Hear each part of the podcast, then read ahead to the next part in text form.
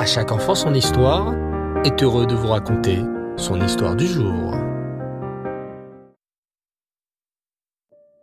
Rêve Tov les enfants, bonsoir, j'espère que vous allez bien. Baruch Hashem, je suis très heureux de vous retrouver pour vous raconter la suite des aventures du roi Shlomo, Shlomo Ameler, le troisième roi d'Israël. Te rappelles-tu? Oui.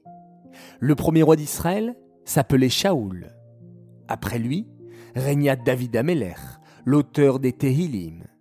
David Ameler eut beaucoup d'enfants, mais le seul qui mérita de devenir le roi fut son fils Shlomo.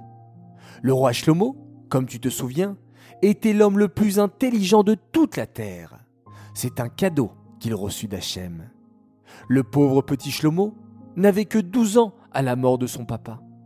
Alors Hachem lui donna le choix entre la richesse, la force à la guerre ou la sagesse. Et comme le roi Shlomo choisit la sagesse, il gagna en récompense les trois. Il devint un roi riche, très puissant et très intelligent. Tu te souviens par exemple que le roi Shlomo était même capable de comprendre le langage des animaux. Bien sûr, beaucoup de rois dans le monde étaient jaloux de la sagesse du roi Shlomo. Ces rois essayaient de lui tendre des pièges, mais le roi Shlomo était tellement intelligent qu'il réussissait à déjouer tous les pièges qu'on lui tendait. Un jour, ce fut le roi d'Égypte, Pharaon lui-même, qui essaya de tendre un piège au roi Shlomo. Écoute plutôt cette histoire. Le roi Shlomo, durant son règne, construisit quelque chose de magnifique. Tu essayes de deviner qu'est-ce que c'est? Une belle maison? Un beau palais? Non, mieux que cela. Le roi Shlomo construisit le premier Beth Amikdash. Oui, oui, le Beth Amikdash, la maison d'Hachem. C'est le roi Shlomo qui construisit le premier Beth Amikdash. Il y eut en tout trois Beth Amikdash. Le premier fut construit par le roi Shlomo, le second par les Juifs de Bavel, et le troisième sera reconstruit très prochainement par Hachem lui-même grâce à toutes nos mitzvot. Imagine-toi, construire un Beth Amikdash pour Hachem, ce n'est pas n'importe quoi. Le roi Shlomo voulait que tout soit parfait. Hum, pensait le roi Shlomo. Je m'apprête à construire une merveilleuse maison pour Hachem. Il faut que le Beth Amikdash soit vraiment bien construit et parfait. Hum, J'ai entendu qu'en Égypte, il y a d'excellents artisans, de très bons constructeurs. Peut-être devrais-je envoyer un message à Pharaon, roi d'Égypte, pour qu'il m'envoie ses meilleurs artisans. Hum, je pense c'est ce que je vais faire. Aussitôt, le roi Shlomo prit sa plume, un beau parchemin, et écrivit au roi Pharaon, le roi d'Égypte.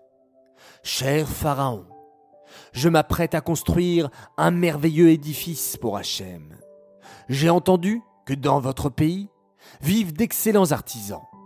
Je vous serai très reconnaissant de me les envoyer. Bien sûr, je les paierai très cher pour leur travail. Signé le roi Shlomo. Quand le roi d'Égypte, Pharaon, reçut ce message, un méchant sourire apparut sur son visage. Il se mit à ricaner. Hé C'est le roi Shlomo qui m'a écrit ce message. Il paraît que c'est le roi le plus intelligent de toute la terre. C'est ce qu'on va voir. Qu'avait donc en tête Pharaon? Il alla voir ses astrologues. Des astrologues, les enfants, sont des hommes qui savent lire dans les étoiles pour deviner ce qui va se passer dans le futur. Le roi Pharaon appela ses astrologues et leur dit Astrologues, dites-moi donc, quels sont les artisans qui vont bientôt mourir cette année? Drôle de question. Mais les astrologues obéirent sans discuter et observèrent les étoiles. Votre Majesté, répondirent les astrologues après quelques minutes, vos artisans qui vont bientôt mourir sont les suivants. Et les astrologues se mirent à énumérer une liste de plusieurs prénoms égyptiens. Très très bien, murmura Pharaon en se frottant les mains. Voici mon plan.